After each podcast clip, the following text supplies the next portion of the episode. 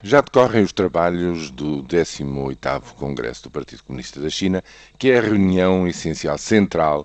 para a renovação da liderança do país para a próxima década. No discurso, o presidente cessante,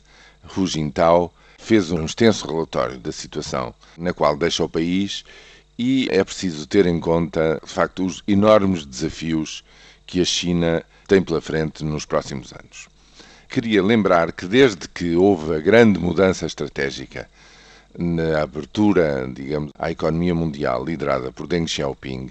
já lá vai um quarto século, a China multiplicou por 11 o seu produto interno bruto. É uma galopada, digamos, à velocidade de 10% de crescimento real ao ano, que fez com que a China se transformasse já na segunda maior economia do mundo e no primeiro exportador ultrapassando-se respectivamente o Japão e a Alemanha. Ora, o que está a acontecer na China é que começam a sentir-se as contradições do modelo inteiramente ou predominantemente virado para a exportação, para ser, digamos, na, na, na Foz do Rio das Pérolas, o grande centro manufatureiro e produtor de bens para o mundo inteiro. A prova disso é que, pela primeira vez, espera-se que 2012 feche com um crescimento real abaixo dos 8%.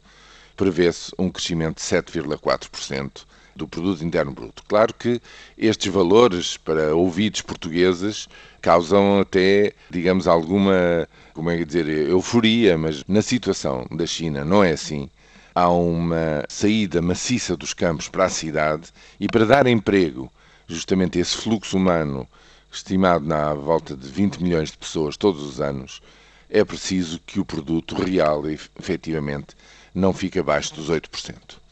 O que quer dizer, e isso está espelhado no discurso do presidente cessante, que é preciso encarar mudanças no modelo económico e eu diria também no modelo político. Porquê? Porque com esta galopada de crescimento económico na China, nas cidades, foi-se constituindo uma classe média que cada vez mais quer coisas muito próprias. Ou seja, as diferenciações sociais aumentam brutalmente na China, o leque salarial também, o nível de vida entre cidades e campos, enfim, tudo isto vai conduzir necessariamente à diferenciação de interesses e é por isso que já há artigos publicados, portanto, que passam as malhas da censura, prevendo que no espaço de uma, duas décadas comecem a constituir-se vários partidos